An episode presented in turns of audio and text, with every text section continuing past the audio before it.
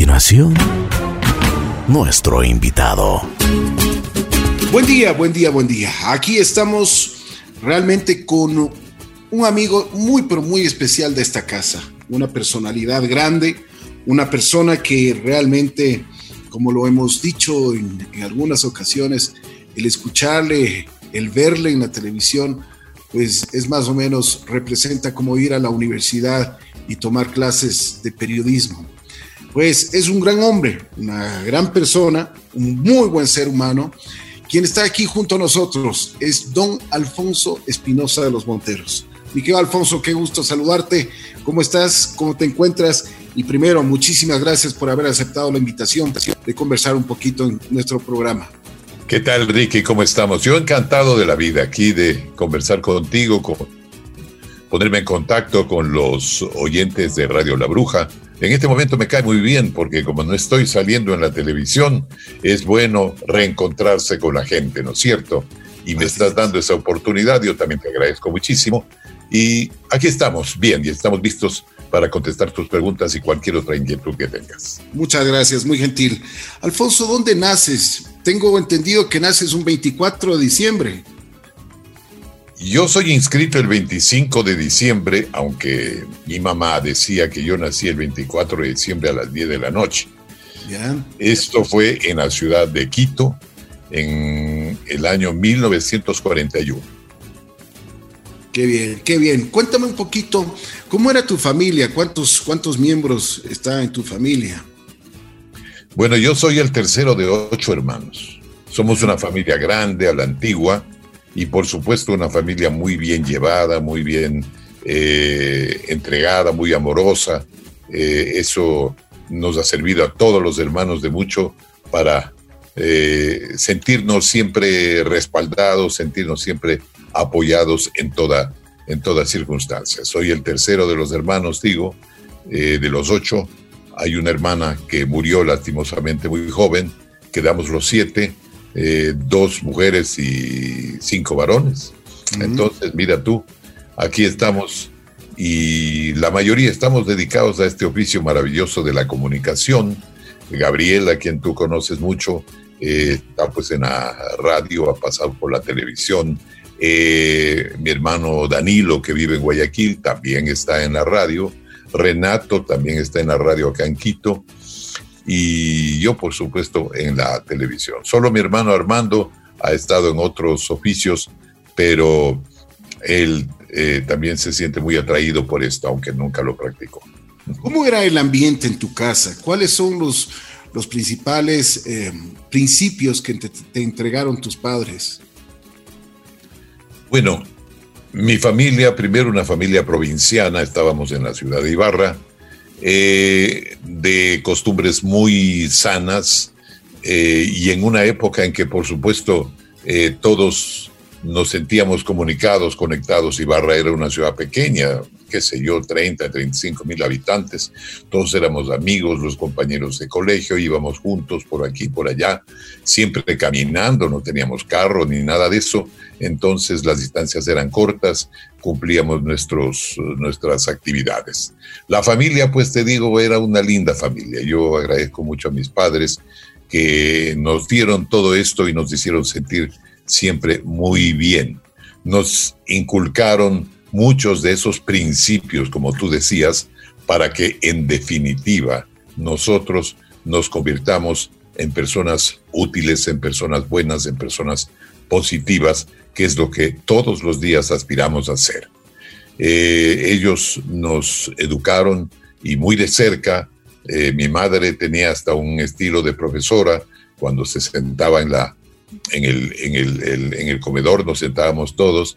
Ella siempre terminaba haciendo unos concursos a través de los cuales nos enseñaba geografía, gramática, etcétera.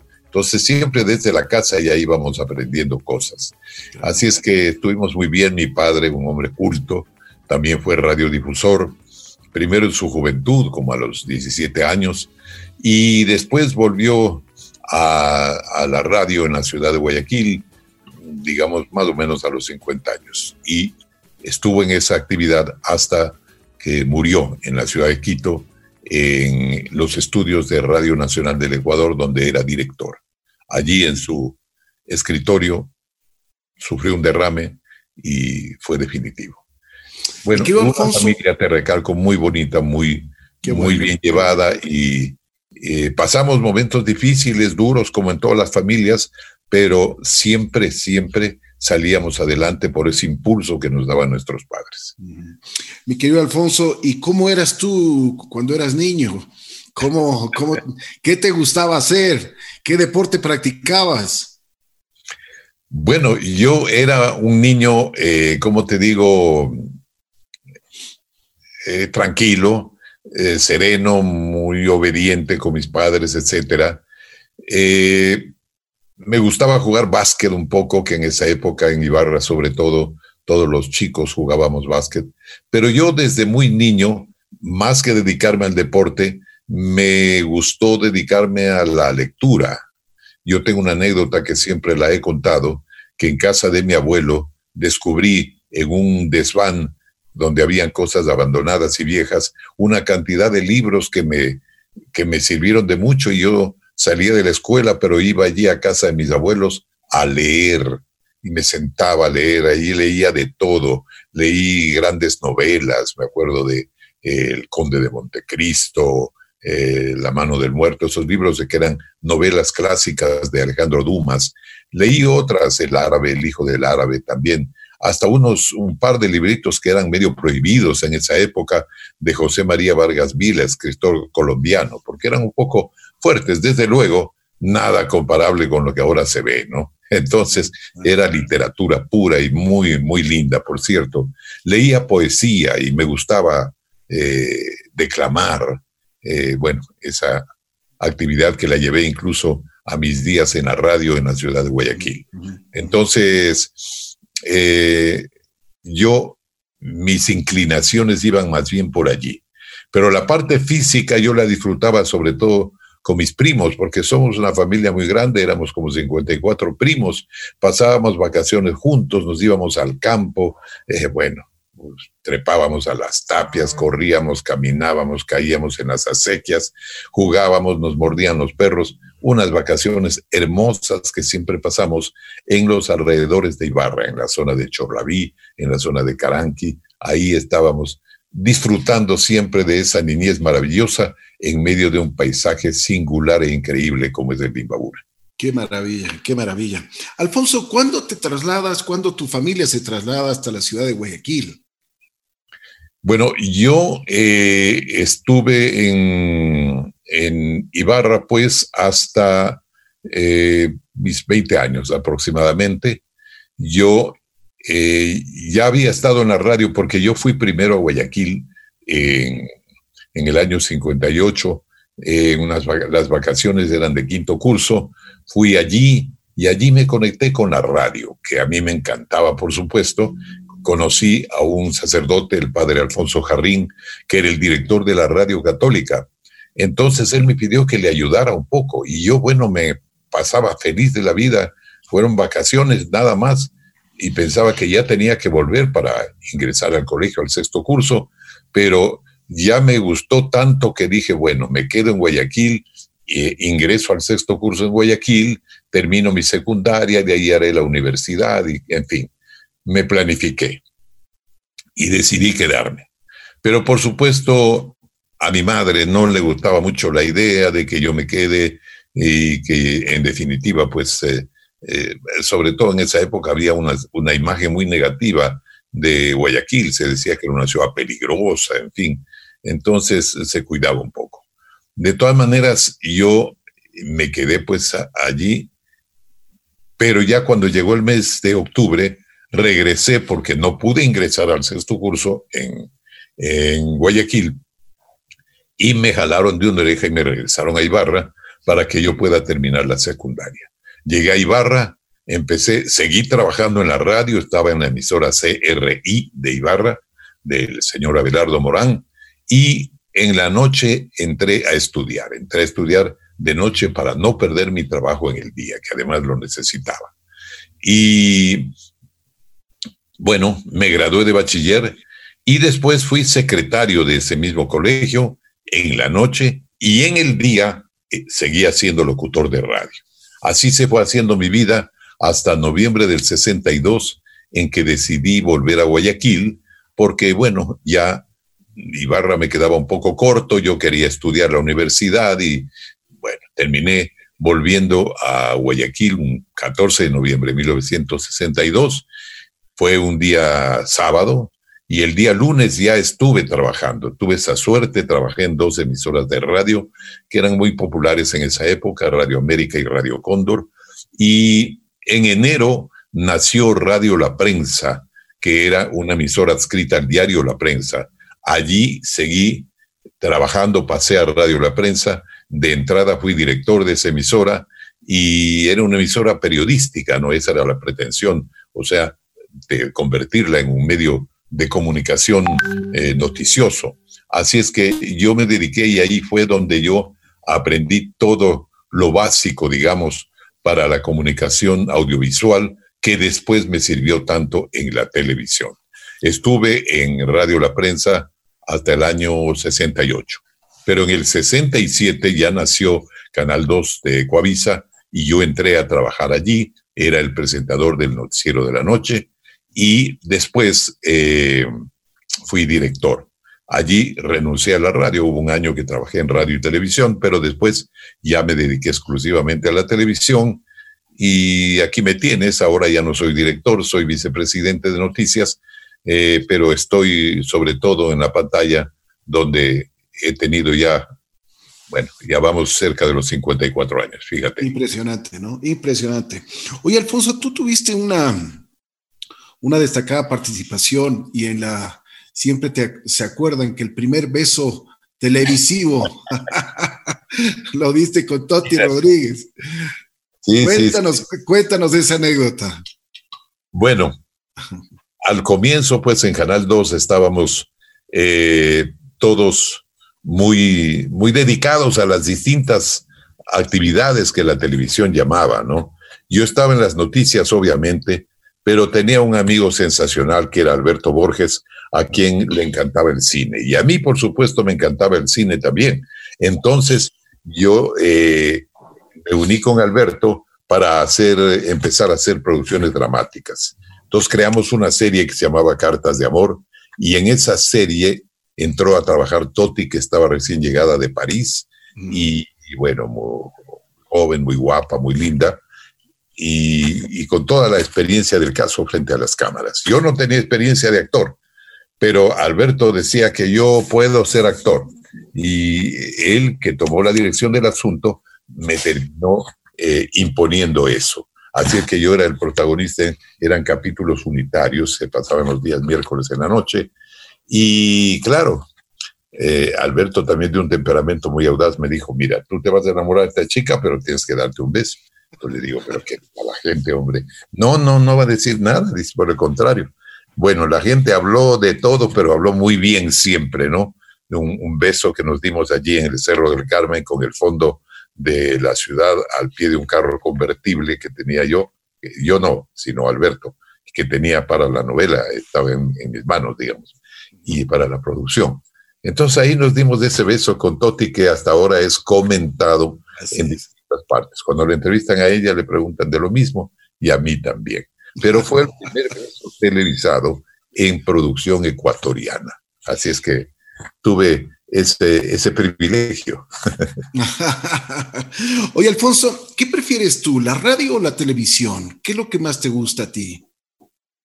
Mira, a mí la radio siempre me cautivó. La radio me sedujo desde el primer día estuve eh, muy ligado a la radio, no me importaban las horas de trabajar, pero siempre estaba haciendo cosas y estaba haciendo programas y estaba, eh, en fin, escribiendo, inventándome cosas, ¿no? Y estuve feliz en la radio, tanto que cuando salí, eh, digamos, cuando me propusieron pasar a la, a la televisión, yo, yo no quise dije que no porque yo estaba feliz en la radio y además estaba ya estudiando en la universidad, estaba estudiando arquitectura, nada que ver, pero bueno, ahí estaba, ¿no? Y estaba cumpliendo también uno de mis importantes anhelos, ¿no? Y después eh, me dio mucha pena dejar la radio cuando ya la televisión ya me llamó del todo y hubo que entrar. Ahora, con el paso de los años, me es difícil distinguir qué prefiero, si la televisión o la radio. Pero yo añoro mucho la radio y estoy feliz en la televisión también. Porque, claro, son medios de comunicación muy importantes en la vida actual. Claro, la televisión es más compleja, ¿no? Mm, esa parte no me gusta mucho porque en, la radio hay más, hay como más intimidad, más cercanía con el oyente. Como en este momento estamos hablando y estamos conversando, tú como buenos amigos. Es, en la televisión es un poco más difícil eso, hay muchas limitaciones de tiempo. Entonces, eh, por esa parte yo añoro a la, a la radio. Tú tienes una voz de privilegio. Siempre hemos conversado con varios colegas, hemos dicho que Alfonso, Gabriel, tienen una voz de privilegio. ¿De dónde sacaron esa voz, eh, mi querido Alfonso? Bueno, eso es, es, ¿qué te digo? Es genético, ¿no? Mi padre tenía una voz, la mejor voz de la familia era él. Él tenía una voz, una voz de campana, como solía decir un amigo, ¿no? Mm. Porque eh, tenía una voz que era muy potente, pero era muy suave, muy tierna cuando él quería expresar algo así. Entonces, nosotros heredamos un poco el tono y todos los hermanos tenemos un, algo de la voz de mi papá, aunque recalco, creo que él tenía la mejor voz. De todas maneras, la voz para mí ha sido muy importante porque la gente me reconoce donde estoy, donde hablo, hasta en el teléfono me oyen hablar y dice, ah, usted es don Alfonso, ¿no es cierto? Bueno, entonces e, ese ha sido un atributo que felizmente Dios nos dotó para que podamos tomar este camino de la comunicación con, con buenos resultados. El respeto y la consideración del público te has ganado y yo creo que este, este respeto se ve hasta cómo, en cómo te lo dicen, el trato tan cariñoso que tiene la gente y te dice, don Alfonso. Efectivamente, así es. Yo soy una persona muy realizada en ese sentido.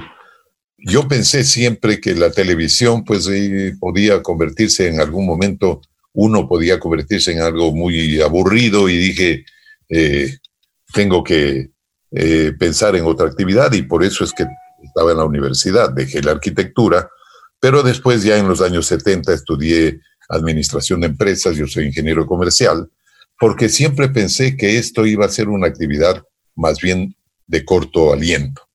Pero ya tú ves que no. Yo hasta tengo ahora el, récord Guinness de mi permanencia más larga en la pantalla de televisión. Entonces, eso ha sido posible porque he gozado siempre de la confianza del público. El público escucha mis noticias, cree en mí, está siempre eh, pendiente de confirmar cualquier cosa si es que yo la digo. Para el público es válido. Eso, eso me he dado cuenta en mucho. Y ese factor confianza es el que me ha permitido permanecer tantos años. Y desde luego me ha hecho ganar también ese respeto, como tú dices, esa consideración, esa estimación eh, del público y un buen prestigio en el mundo de la comunicación. Y siempre siento yo, no crean que lo digo con, con falso orgullo ni nada de eso, pero sí con mucha satisfacción, siempre siento que del lado del público hay un gran cariño, hay un gran cariño. La gente efectivamente me dice don Alfonso en términos los más cariñosos, hasta las bromas que me hacen con los famosos memes son, son, cariñosos porque no son ofensivos, ¿no? son chistes bonitos y que yo también los disfruto y, y, tienen ese toque, ese toque de cariño y de respeto del que estoy gozando felizmente y al cual yo agradezco mucho en la persona de todas las personas que me ven y me escuchan.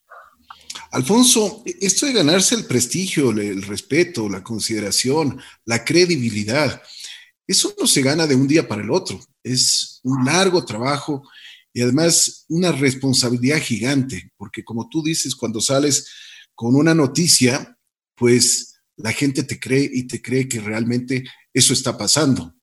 Eso es, eso es muy difícil, ¿no es cierto? Sí, es decir, cuando ya tú has recorrido el camino y has pasado por todo esto, te das cuenta que sí ha sido difícil, pero mientras lo estás viviendo, mientras estás entregándote al trabajo, no, más bien yo siempre estuve eh, disfrutando, disfrutando de eso y no pensando en grandes resultados. Pero claro, los resultados sí se dieron. Desde luego eso depende y puede considerarse difícil porque primero hay que tener una constancia muy grande, como yo la he tenido. Segundo, hay que tener eh, una, una manera de ser, una posición y unos principios. Hay que actuar con ética, porque la comunicación es un trabajo donde sin ética no funciona. Con ética cuenta. Tú con, la, con tus principios éticos y tu manera, manera ética de actuar, te ganas esa confianza del público. Después viene ya la parte profesional, es decir, de hacer las cosas bien como debe ser, esforzándose y eso sí lo he practicado yo con mucha entrega. O sea, mi, mi trabajo, por un lado, tiene que ser ético y lo es, y tiene también que ser muy profesional, o sea, tengo que hacer, aunque me cueste mucho, a veces tengo que hacer todas las cosas lo, lo mejor que pueda.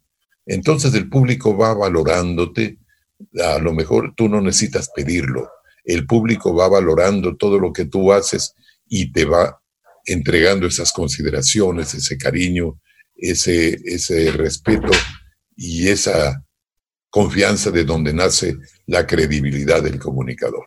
No es fácil, no es fácil, por todos estos factores no es fácil, pero felizmente yo he tenido la vocación tan marcada que he permanecido en esto y sigo permaneciendo, no sé hasta cuándo, pero allí estaremos el tiempo que sea necesario, disfrutando de este trabajo y siendo útiles a la comunidad como aspiramos a ser siempre. En un momento dado, y yo creo que siempre tu compañera de, tu, tu, señora esposa, siempre te ha apoyado muchísimo. Ella ha estado en las buenas y en las otras. ¿Qué es lo que te dice? ¿Qué es lo que te dice ella muchas veces? Eh, porque no todos los días uno, uno puede estar con, los, con, con, lo mejor así brillando como el sol, se dice. Pero ella ha sido un, puntal en, en tu carrera. Desde luego, desde luego, mi esposa ha sido una persona que primero me ha apoyado siempre en todo lo que yo hago. Siempre, desde el día que nos conocimos. Yo la conocí a ella en la televisión. Ella no trabajaba en la televisión, pero fue invitada a un programa concurso que yo hacía que se llamaba ¿Quién es quién? Allí la conocí y de, bueno, desde el primer día pues hubo química, acercamiento y terminamos casados. Tenemos dos hijos y nos sentimos muy bien. Y ella me apoya en todo lo que yo hago se siente eh, muy bien en ese sentido, sabe que yo tengo un trabajo duro, exigente y es muy tolerante también en ese sentido. Bueno, esas cosas que produce el amor, ¿no? Así es. Somos una pareja que se lleva muy bien y que goza de su familia. Ahora tenemos un nieto y eso nos ha hecho más felices todavía. Justamente eso te iba a topar. ¿Qué sentiste cuando viste nacer a tu nieto cuando lo, tuviste por primera vez en, tus brazos? Bueno, una gran felicidad, una gran felicidad porque eh, primero pues eh, teníamos mucha ilusión desde que mi hijo se casó y mm, él y su esposa estaban muy pendientes de cómo iba a ser ese niño. Bueno, cuando recién nació, decían que era parecido a mí, eh, decían que era parecido a la mamá, en fin, había, pero todo eso pues nos, nos emocionó tanto y estuvimos tan, tan, eh, tan felices desde ese primer día, ahora lo vemos prácticamente todos los días y el niño sabe disfrutar también de ese cariño, lo siente y con esa pureza y esa emoción natural que tienen los niños, él también se siente muy bien cerca de nosotros. Qué lindo, qué lindo. Yo feliz. ¿Cómo me siento? Pues feliz, muy feliz con este nieto lindo que se llama Antonio Alfonso. Qué lindo, qué lindo. Te felicito, mi querido Alfonso. Una, Tú has visto cómo ha ido evolucionando este Ecuador. ¿Qué te parece? Tú hace unos días atrás calificaste y dijiste que nunca habías visto y sentido tanta corrupción. Eso, eso duele muchísimo a este país, ¿no? Exactamente, sí, sí, sí, sí, nos duele y son estas cosas malas que tenemos que pasar, que tenemos que vivir los ecuatorianos. Efectivamente, en mi larga carrera, yo he pasado varios gobiernos siempre ha habido pues grandes o pequeños escándalos, eh, problemas, casos de corrupción también, pero no en la forma como lo estamos viendo ahora. Es decir, ahora tú ves que en las instituciones públicas, desde los mandos superiores hasta los mandos inferiores, hay casos de corrupción. Esto de los hospitales está en manos de, de funcionarios de medio rango pero todos han estado haciendo barbaridades, como estamos comprobando ahora. Felizmente hay una, una fiscalía muy activa en esto y esperamos que esta, esta fea sensación y esta fea cosa que vivimos con la corrupción se supere lo más pronto, pero castigando a los que hay que castigar, llevándoles a la cárcel, haciendo eh, entregar el dinero, en fin, todo lo que el pueblo ecuatoriano merece como compensación. El pueblo ecuatoriano está cansado de esto y no quiere volver a ver. Pero ahora, bueno, en el mes de mayo, junio, en, estos últimos meses, pues cada día teníamos un caso nuevo de corrupción. es terrible eso. Es, es bárbaro. Yo aspiro a que las nuevas generaciones entiendan que la corrupción es el peor mal que puede pegársele a una comunidad, que ellos tienen que reivindicar, la gente nueva, la gente joven, tiene que reivindicar otros tiempos donde sí existió mucha honestidad por parte de funcionarios públicos y de altos personajes de la política nacional. Ojalá volvamos a esos buenos tiempos y ganemos mucho más, porque además ahora tenemos mejores herramientas para descubrir, para perseguir. Entonces, podemos tranquilamente aspirar a que en el futuro volveremos a ser un país muy limpio como tiene que ser. Así es, así es, y eso esperamos. Mi querido Alfonso, em, a ti te gusta la música. ¿Cuál es tu, cuál es tu género favorito y cuál es tu artista favorito?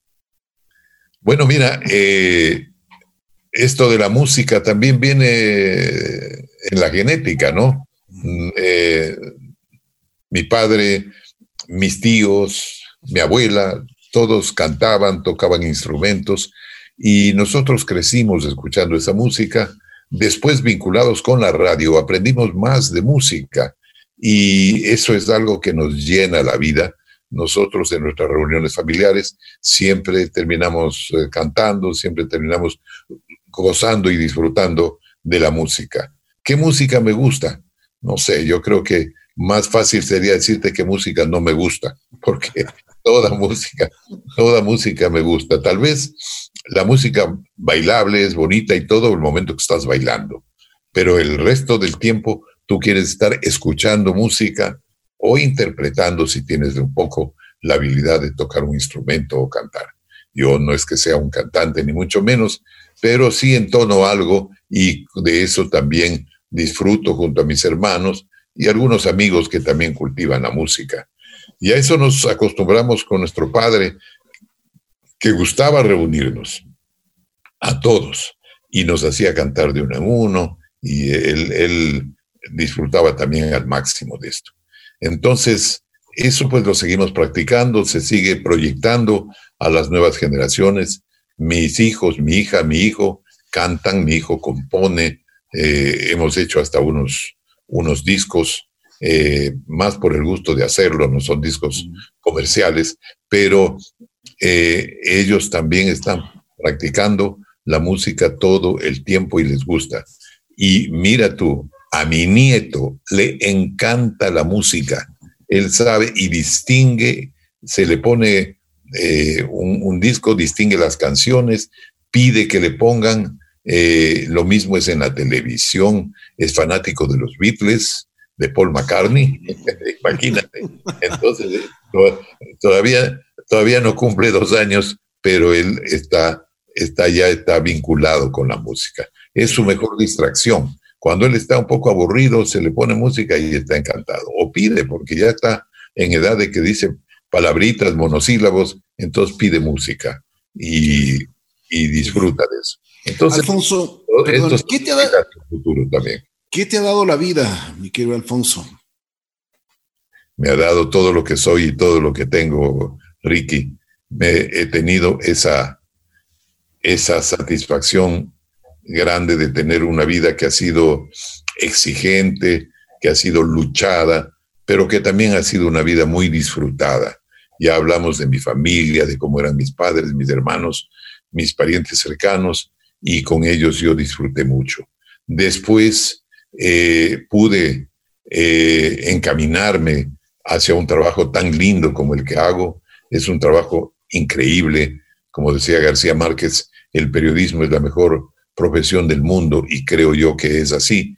Y los que nos sentimos plenamente identificados, disfrutamos, vivimos la vida, vivimos con todo esto. Y yo todo esto lo he ido cultivando desde muy jovencito, porque toma en cuenta que yo empecé antes de cumplir 17 años a trabajar en la radio y sigo hasta ahora, que ya estoy viejito, ¿no? Entonces, eh, eso, eso ya me, me llena el alma de satisfacción y tengo que agradecer a Dios y a la vida de todo esto que me ha dado, porque es algo maravilloso. También me ha dado una linda familia, también me ha dado muchas cosas buenas, muy buenas, muy buenas, que siempre agradeceré. Y aspiro a que ya en los últimos años yo siga recibiendo estos dones que me permitan asentarme en lo que yo soy, en la forma como me proyecto a la gente, etcétera.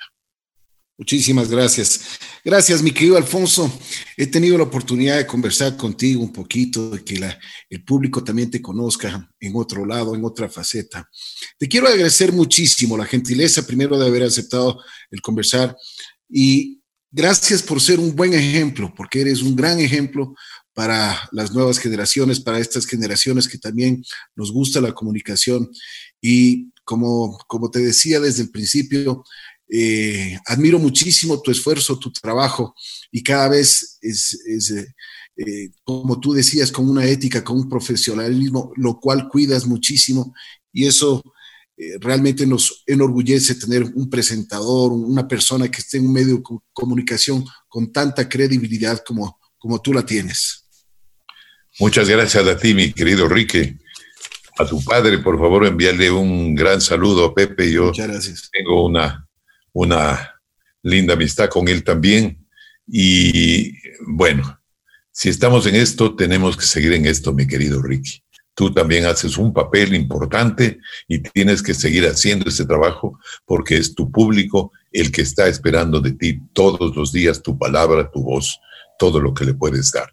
Así es que recibe mi cariño para ti, para toda la familia y también mi felicitación por ese trabajo que estás haciendo todos los días y que el público valora muy bien.